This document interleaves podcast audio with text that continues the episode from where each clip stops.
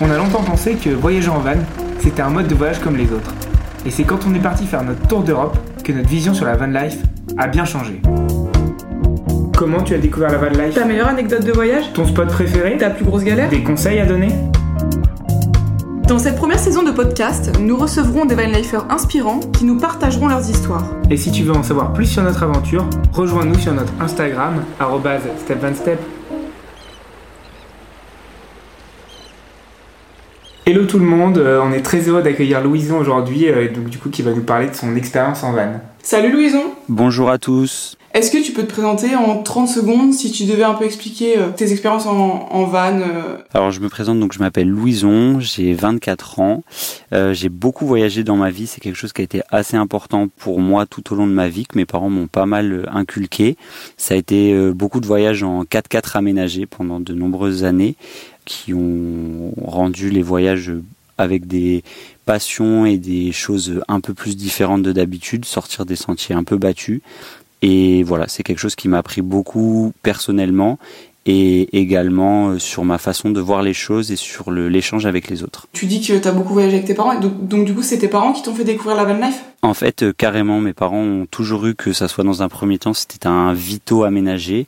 J'ai même eu un combi, je crois, aménagé quand j'étais vraiment petit, mais j'ai très peu de souvenirs. Et après le Vito, mes parents ont décidé d'acheter un Land Rover Defender euh, 110 qu'on a aménagé également avec mes parents pour pouvoir euh, partir à l'étranger. Le on a très souvent voyagé euh, pendant, on va dire, une dizaine d'années au Maroc euh, pour fêter Noël avec mon grand-père également, où on partait en fait se mettre dans les dunes pour pouvoir fêter Noël et du coup d'où le, le fait de rechercher un 4x4 plutôt aménagé pour pouvoir aller dans le désert plutôt que un van à ce moment-là. Et vous, vous arrivez à être combien dans le van? Euh, du coup, on était quatre avec un chien en plus. Donc, mon père avait aménagé un système pour qu'on puisse dormir, euh, mon petit frère et moi, euh, à l'intérieur, donc où les sièges arrière euh, se rabattaient pour faire un lit de 180 de long sur euh, 130 de large. Et mes parents avaient investi dans une tente de toit qui était posée sur sur leur toit et du coup qui leur permettait de eux dormir dedans. Bah justement, si on faisait un peu un bilan de tes voyages que tu as pu faire en van, euh, en tout cas en 4x4 aménagé, euh, est-ce qu'il y en a un qui, qui t'a le plus marqué que les autres et, et pourquoi? Alors, je pense que j'ai pas de voyage plus marquant au Maroc. J'ai eu un voyage très marquant qui était aussi en, en 4x4 aménagé, qui était en Namibie. Alors ça, c'était pas nos propres 4x4 parce que du coup, on est parti en avion. Et pour en Namibie, on a été à la rencontre des Imba. Les Imba, c'est un peuple de femmes qui vivent euh, au milieu donc du désert du Namib. On vient vraiment sur un peuple de femmes qui vivent euh, nues au milieu d'un désert. Euh, voilà, donc là, la rencontre a été vraiment très enrichissante, assez compliquée avec la barrière de la langue, mais euh, les, sourires, les échanges, etc., ce sont des moments qui restent vraiment gravés euh, en tête et qui permettent de, comprendre pas mal de choses sur la chance qu'on peut avoir en France sur certains plaisirs un peu simples et de, choses toutes bêtes sur lesquelles quand on, quand on est en France plongé dans notre quotidien, on se rend pas compte que c'est une facilité d'avoir accès que ça soit au Maroc ou en Namibie, moi, les choses qui m'ont toujours interpellé, c'est euh, le rapport à l'eau. C'est-à-dire que, que ça soit en Namibie ou au Maroc, euh, on voit des gens qui doivent faire euh, 3 4 kilomètres avec des bidons d'eau pour justement avoir accès à l'eau. Alors que nous, en France, euh, on rentre, on a juste un robinet à tourner, on a de l'eau chaude, de l'eau froide. Et en fait, moi, c'était toujours les constats que j'avais en sortant de ces voyages, c'était de me dire, purée, j'ai vraiment de la chance, je peux avoir de l'eau juste en tournant un robinet, alors que il y a deux jours, j'étais au milieu du, du désert, euh, que ce soit au Maroc ou en, Nami- en Namibie, et les gens, ils sont obligés de marcher 4, 5 bornes avec des bidons pour pouvoir avoir euh, 6 litres d'eau, quoi. Et ça, ça a été vraiment les, les plus grandes claques que j'ai pris euh, tout au long de mes voyages. Ok, donc ouais, c'est cette accessibilité-là qui t'a vraiment marqué sur, euh, Ouais. sur les différents voyages que tu as pu faire. Ok, est-ce que du coup tu as un pays préféré ou une, euh, un coin, que ce soit une ville, euh, je sais pas, un lieu ou un, spot qui t'a marqué aussi? Alors, un spot qui m'a beaucoup marqué, c'est un spot où on a fêté Noël il y a quelques années, euh, donc au Maroc. Le spot s'appelle Oreora. Il y a en fait un oasis qui est complètement desséché. Quand on arrive sur les hauts, l'oasis est donc du coup c'est un fleuve asséché, donc qui est juste en contrebas. On voit un désert de pierre, un fleuve asséché et au-dessus des grandes dunes de sable. Et du coup, on s'est mis dans cette oasis et euh, Vraiment, euh, pour ceux qui connaissent, ça faisait vraiment penser les dunes de sable au fond d'écran euh, Windows Explorer euh, d'il y a très longtemps. On a passé un Noël posé ici, à, juste passer un moment entre nous. Et donc on s'installe, on arrive vers 14-15 heures, on est le 24 décembre. Donc faut imaginer que vous êtes dans un désert, il y a rien, il y a personne autour, il y a la mer au bout de l'oasis à un kilomètre et euh, de là arrive un monsieur tout seul qui vient nous voir et qui nous dit que si on voulait du poisson. Donc on négocie avec lui pour avoir du poisson pour fêter Noël. On lui dit qu'on est une dizaine. Euh, et le, monsieur nous dit voilà, bah, je, te ramène euh, huit poissons, ça te fera 100 dirhams. Je ne sais pas si c'était à l'époque ou pas, mais 100 dirhams ça correspond à 10 euros en gros. Donc on se rend compte qu'on va s'apprêter à manger huit poissons pour la modique somme de 10 euros. La personne revient le soir à 19h30 avec un arbuste. On est toujours au milieu d'un désert, on ne sait toujours pas d'où vient l'arbuste. Et, euh, et il commence à faire un feu. Il nous montre les poissons qu'il a pêchés et du coup on mange ça, c'est super bon. On passe un super moment avec les pêcheurs qui sont là. On peut échanger avec eux sur pas mal de choses, sur la façon de la pêche, euh, l'écologie, euh, la façon de voir les choses, comment ça se passe dans le monde. Et ça c'était l'année juste après avoir été en Namibie. Donc c'est l'année d'après. Et en fait, on décide pour Noël de regarder un film sur la Namibie que mon grand-père avait réalisé pendant le voyage. Donc c'est un, film de notre vie en fait finalement ou des moments qu'on a passés là-bas. Et on décide de le regarder sur un écran géant en plein milieu du désert avec un drap tendu, un rétroprojecteur. Et il y a les deux pêcheurs qui sont là avec nous et qui vraiment comprennent pas ce qui se passe quoi. Ils voient, ils voient peut-être pour la première fois de leur vie une télé, en plus un écran géant. Et ils viennent nous voir, ils nous interpellent ils nous disent euh, c'est quoi euh, l'animal avec un long cou? Alors on répond, bah, c'est une girafe. Et en fait, il est émerveillé de voir pour la première fois de sa vie une girafe. Il sait même pas ce que c'est, il en a jamais vu. Et en fait, c'est là où on se dit, bah ouais, pareil pour nous, genre la girafe, c'est c'est quelque chose qu'on connaît. Et pour ces populations-là de pêcheurs euh, sur la côte marocaine, bah en fait, les girafes, c'est pas leur monde, quoi. Ils en savent rien du tout. Et du coup, c'est des grandes claques que tu que tu prends dans la vie à te dire. Euh, je suis rien, je suis, je suis personne au milieu de ce monde, j'ai la chance d'avoir accès à plein de choses. Et il faut relativiser aussi sur, sur ce fait-là. Ouais. Et ça, le van pour toi et le fait de partir un peu euh, en fait, le... au feeling auprès des populations, ça. Euh, ça. te permet de te rendre compte de beaucoup de choses. Quoi. En fait, la différence avec euh, que ça soit l'hôtel 4 étoiles à Marrakech ou que ça soit le départ en sac à dos, le van te permet vraiment de bouger où tu veux. Un, d'avoir un confort, de te sentir un peu chez toi. Tu as toujours cette espèce de cette voiture ou que ça soit un van, cet habitacle qui t'entoure où tu te sens chez toi. Et, euh, et, du coup, en fait, ou surtout, tu peux rencontrer euh, plein de gens, euh, aller à la rencontre de plein de populations différentes, aller dans des endroits qui ne te sont pas accessibles si tu restes sur des choses très touristiques, en fait. Et du coup, ça te permet d'échanger avec des gens qui ont peut-être jamais vu d'Européens ou très peu. Et ça, c'est des moments qui sont juste, juste exceptionnels, quoi. Ouais. Et ça, clairement, enfin, nous qui avons beaucoup voyagé en van aussi avec Léo, c'est pour nous ce qui est le plus important quand on voyage en van, c'est le fait justement d'être libre. Tu vois, on n'est pas dans un hôtel où l'endroit il est fixe, c'est le fait d'être libre et de pouvoir justement se poser là où on veut, avec autour de qui on veut et de pouvoir justement. On trouve en tout cas nous que l'accessibilité avec les locaux et la discussion est beaucoup plus simple quand on est en van on a le discours plus facile avec les locaux et on s'attaque facilement dans les, dans les villes, dans les endroits dans lesquels on, pose notre van en fait. On a l'impression d'être des locaux pour le temps d'une soirée ou le temps de deux soirées et nous aussi c'est ce qui nous marque, c'est ce qui nous a marqué en fait dans, le voyage en van. Bah, c'est ça qui est trop cool d'échanger avec d'autres gens qui, ont cet esprit-là. Après je pense que chacun a, sa conception euh, différente du voyage et ça c'est aussi hyper important et c'est là qu'il faut respecter chaque personne qui voyage. Enfin, moi, je connais plein de gens dans mon entourage qui me disent euh, Ouais, je suis parti au Maroc. Quand on leur demande qu'est-ce qu'ils ont fait au Maroc, ils ont juste été dans un 5 étoiles à Marrakech, mais pour eux, ils sont allés au Maroc. Et ce qu'ils ont vu, c'est des choses très touristiques. On leur a montré euh, les choses touristiques. Quand, quand on leur demande bah, qu'est-ce qu'ils ont mangé là-bas, bah, ils vont vous dire euh, des tagines, des couscous.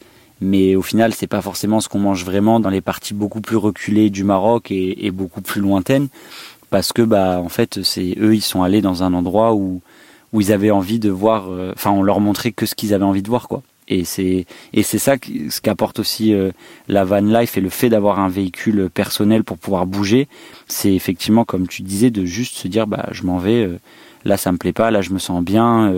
ça peut être autant un, une journée au milieu d'un cours d'eau tranquille avec personne autour à passer deux trois jours parce que tu es bien dans cet endroit-là que aller dans des endroits perdus euh, où il y a plein où il y a personne etc et ça c'est super intéressant. Et pour rebondir là sur ce que tu dis du coup euh, vous préparez vos voyages ou vous vous laissez guider au fil des rencontres au fil de l'eau là où vous décidez d'aller le jour J ou comment vous vous organisez vous vos voyages à ce niveau-là? Euh, Je sais que quand j'étais plus jeune, quand je partais avec mes parents, euh, mes parents n'organisaient pas grand-chose. Mon grand-père organisait un peu plus, souvent par la contrainte liée au, en fait aux vacances scolaires. C'était, on partait pendant les vacances scolaires, donc c'est plus se dire bah faut qu'on soit rentré à, telle date pour euh, les enfants, etc. Et après, au feeling, c'était plus on sait qu'on a c'était au feeling dans le sens où mon grand-père nous disait toujours bah il y a euh, trois ou quatre possibilités pour ce soir. Euh, on verra ce qu'on a envie de faire à l'instant T. Et puis voilà mais c'était jamais trop non plus euh, au feeling par le fait de plein de choses aussi, un, souci d'organisation. mes parents voyageaient du coup avec des enfants, même si on était plus grand et habitué, c'est toujours aussi bah, faire attention à ce que les enfants soient bien, etc., puissent se sentir à l'aise. Et je pense qu'il y a un vrai mélange des deux où il faut parfois être capable de, de savoir vivre le moment présent et à l'inverse aussi de parfois de savoir être organisé pour avoir euh, la pleine conscience du moment que tu es en train de vivre et de te dire bah tout est organisé autour, j'ai juste à profiter de l'instant et, plus à me prendre la tête C'est ce qu'on se dit aussi euh, quand on est parti en voyage avec Léo, quand c'est plus ou moins organisé quand même, euh, un minimum organisé, on se sent tout de suite plus à l'aise et on, on se sent plus en sécurité aussi, tu vois ce que je veux dire? Enfin, nous, c'est le sentiment qu'on a partagé quand on est parti, en tout cas, faire notre tour, euh, notre tour d'Europe. Est-ce que vous avez réussi aussi à faire des moments justement où vous saviez pas trop où vous allez dormir le soir ou ça a été compliqué? Euh, En fait, ça dépend. On est parti pour nous cinq mois environ autour de l'Europe. Donc tu vois, il y en a eu beaucoup des nuits. Euh, il y a des fois où c'était ultra organisé. Le matin, on savait où on avait un but pour le soir. On savait qu'on voulait aller dormir ici parce qu'on avait vu des photos, tu vois, sur Instagram, sur des blogs, sur Internet. Et parfois, on était là, il était 19h30. On savait toujours pas où on allait dormir euh, le soir même. Il faisait déjà nuit. Et on a eu des spots euh, complètement pourris aussi, parfois justement à faire des trucs un peu au feeling, à se dire oui, oui, t'inquiète, on trouvera, et puis au final se retrouver dans une ville euh, complètement déserte et à se dire bon bah ok il reste un parking on va s'y mettre quoi. Et puis on verra le lendemain on continuera notre route. Donc euh, on n'a pas tout organisé. Même tu vois pour tout dire au tout début quand on est parti euh, faire notre voyage je pense que cinq jours avant de partir on savait pas qu'on allait en Norvège donc on était encore moins capable de te dire qu'on allait finir en Grèce tu vois ce que je veux dire? Donc en fait le voyage global c'était complètement flou et après, c'était plutôt les destinations de jour en jour où notre voyage se dessinait plus ou moins quand on faisait des recherches sur le pays ou sur les villes qui, qu'on allait pouvoir euh, passer pour tracer notre chemin, tu vois. Donc nous, on est plutôt dans la team feeling en fait. Euh, si je reviens euh, dans des questions plus classiques, si tu devais nous raconter ta plus grosse galère en, van life, parce que ça fait aussi partie du paysage, il hein, faut le dire. Je crois que le plus gros qu'on a eu, c'était une fois, on était, on était parti de Tours justement pour aller à, l'île de Ré.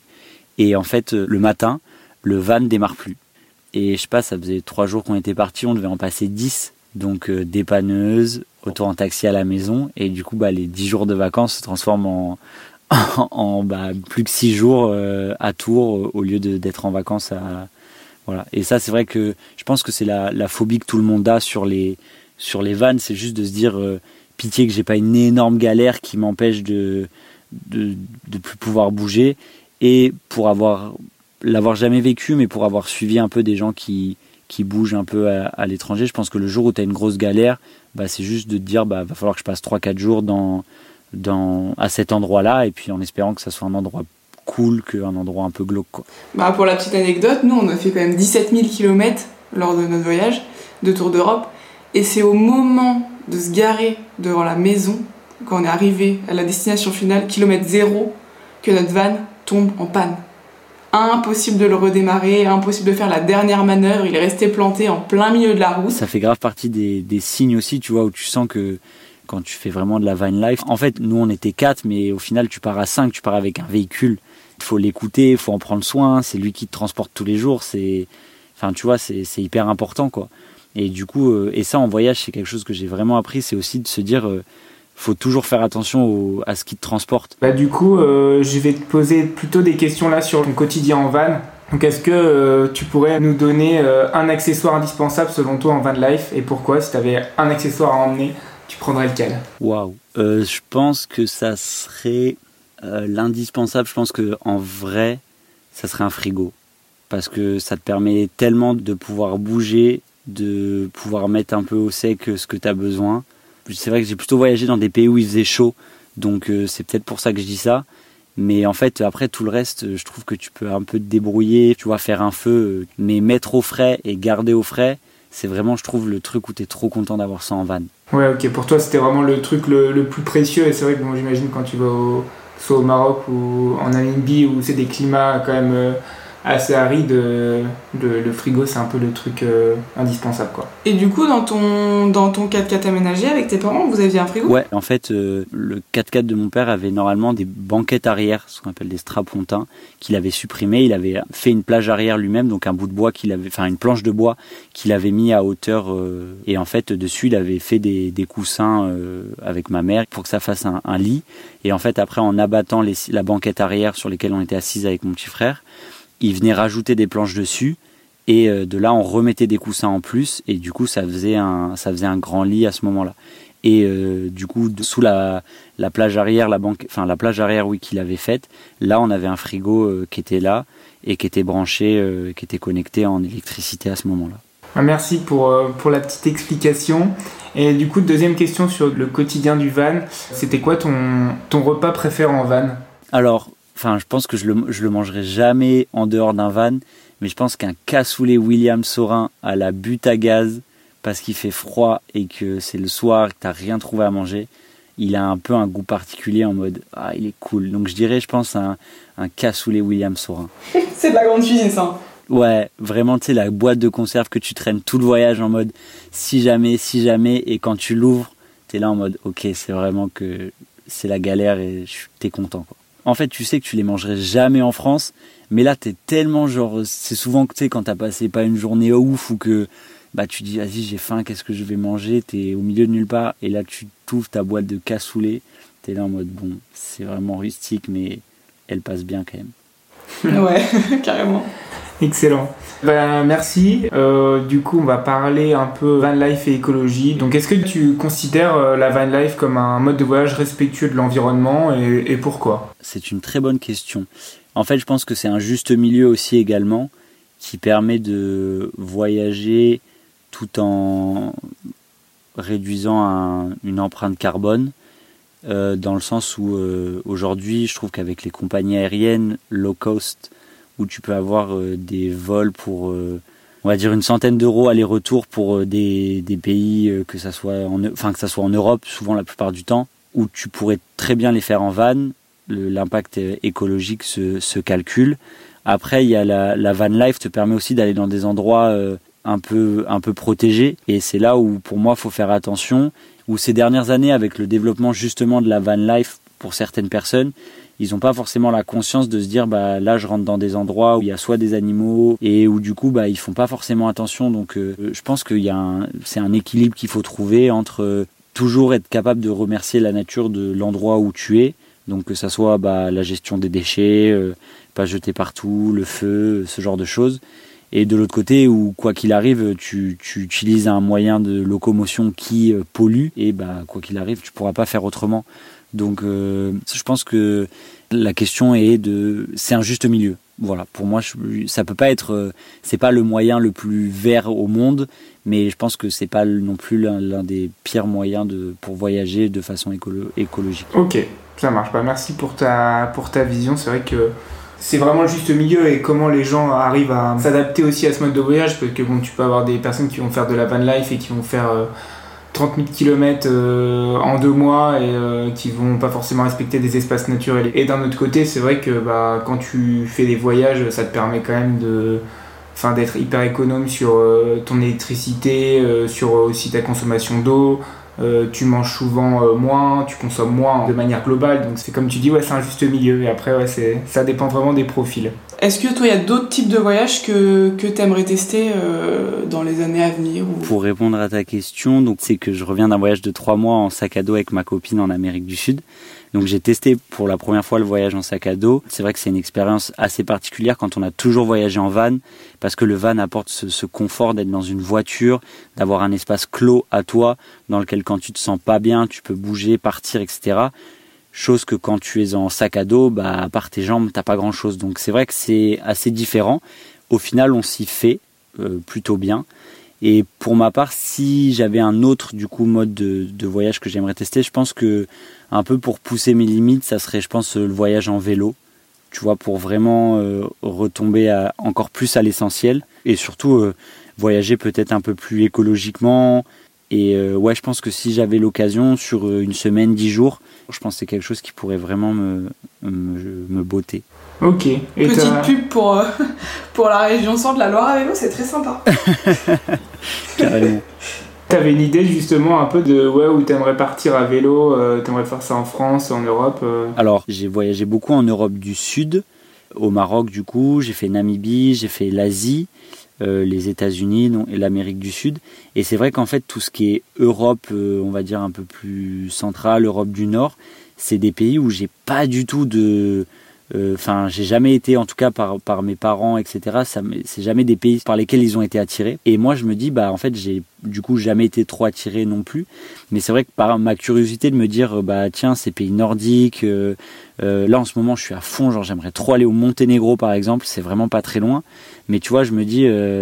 autant un périple à l'étranger. Alors, ça fait vraiment une trotte, hein, aller jusqu'au Monténégro à vélo, mais sinon, rien que faire un tour, peut-être pas un tour de France, mais tu vois, la diagonale du vide à vélo, là où il y a des endroits où il y a personne et où tu croises que des vaches et rien du tout, bah je pense que ça, ça me ferait bien kiffer. Ok, sympa. Incroyable. Beau projet. C'est vrai que je pense que le, le, vélo, c'est vraiment en plus, euh, je pense, quelque chose qui émerge de plus en plus euh, sur les voyages longs.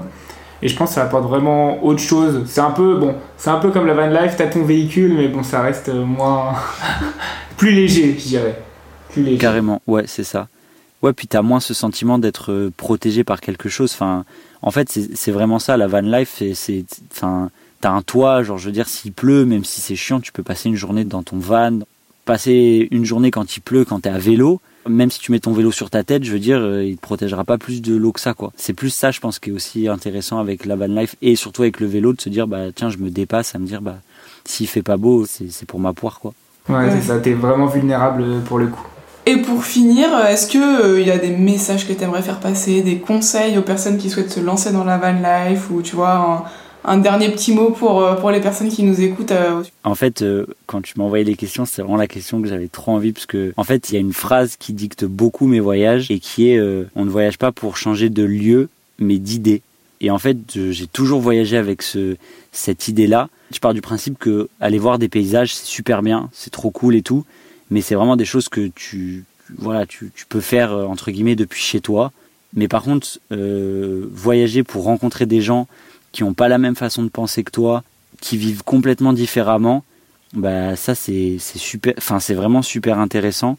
Et la deuxième phrase, c'est plus que, en fait, tu peux vivre avec des gens autour de toi qui te ressemblent et être tellement différente sur ta façon de penser. Et tu peux être euh, à des milliers de kilomètres avec euh, des femmes imba qui vivent toutes nues euh, en plein milieu de la Namibie et avoir la même façon de penser que toi, mais juste elles n'ont pas le même accoutrement. Et en fait, ça c'est hyper intéressant de se dire que des personnes dans le monde, partout, peuvent avoir la même façon de penser que toi. Et également aussi des personnes qui sont, enfin voilà, des, des gens de ta famille ou même très proches de toi, qui n'ont pas du tout la même façon de penser que toi et tu dis bah je pourrais être aussi proche de, personnes au fin fond de, de la Namibie ou, d'où alors que je suis, je suis par euh, plus proche de, certaines personnes en France ou, ou autres.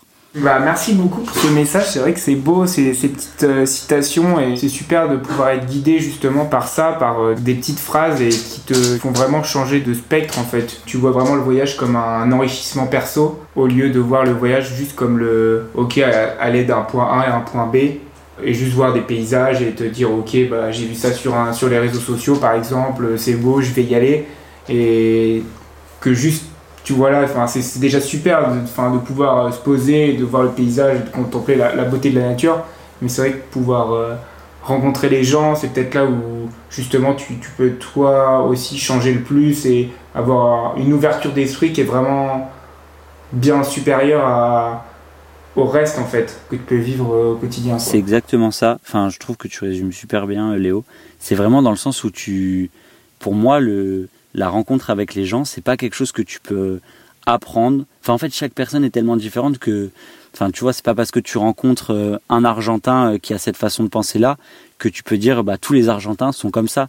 Mais c'est juste te dire, bah, tiens, cette personne-là, euh, c'était hyper enrichissant. Et sans pour cela garder des, des, millions de contacts avec les gens. Enfin, pour avoir fait des parties de foot avec des Marocains qui avaient 8 ans de moins que moi, et euh, pour autant, euh, tu sors un ballon de foot Kipsta, tu joues au foot avec eux, ils sont trop contents. Tu leur dis, bah, je vous laisse le ballon euh, Kipsta que t'as payé 1,50€ en France. T'as l'impression de leur avoir offert une PS4. Enfin, tu vois, je veux dire, ils sont trop contents juste d'avoir reçu un, un, ballon de foot, tu vois. Et toi, quand tu rentres après chez toi, tu dis, purée, bah, enfin, je sais pas, genre, j'ai joué avec un enfant aujourd'hui, il a eu un ballon de foot Kipsta, il était trop content. Le sourire qu'il a eu, moi, euh, je sais pas, si on m'achète un, iPhone ou un truc comme ça, je l'aurais peut-être jamais. Et du coup, bah, tu te remets en question à dire, putain, euh, montre, enfin, démontre, euh, montre aux autres que tu es content, ce que tu peux recevoir, que c'est cool. Et du coup, ça, enfin, en tout cas, moi, ça m'a toujours enrichi sur, sur plein de choses. Ouais, ok, ouais, te dire, ouais, vraiment, c'est quoi le bonheur vraiment finalement et, aujourd'hui, de quoi on se contente et c'est quoi les, les exigences qu'on a en Europe, par exemple, ou en tout cas dans les pays favoriser plutôt alors que en fait tu vas un peu partout un, sourire ça te ça te refait une journée quoi. C'est ça carrément. Et, ces petits sourires pour moi je considère ça comme des petits bonheurs parce que c'est des petits moments de vie. Et autant tu peux avoir des grands moments de bonheur où c'est des voyages euh, qui englobent en général mais euh, il y a une vraie différence entre les, les, petits bonheurs et le grand bonheur. En tout cas, c'est partagé, on pense exactement la même chose que toi. On te remercie énormément pour ces échanges partagés et pour tes moments de vie que tu essaies de nous transmettre à travers euh, le micro. On espère que ça a plu euh, aux personnes qui nous écoutent. Et eh ben merci à vous en tout cas pour l'invitation et puis à très vite. Merci à toi d'avoir écouté ce podcast et on se dit à très vite pour de nouveaux épisodes.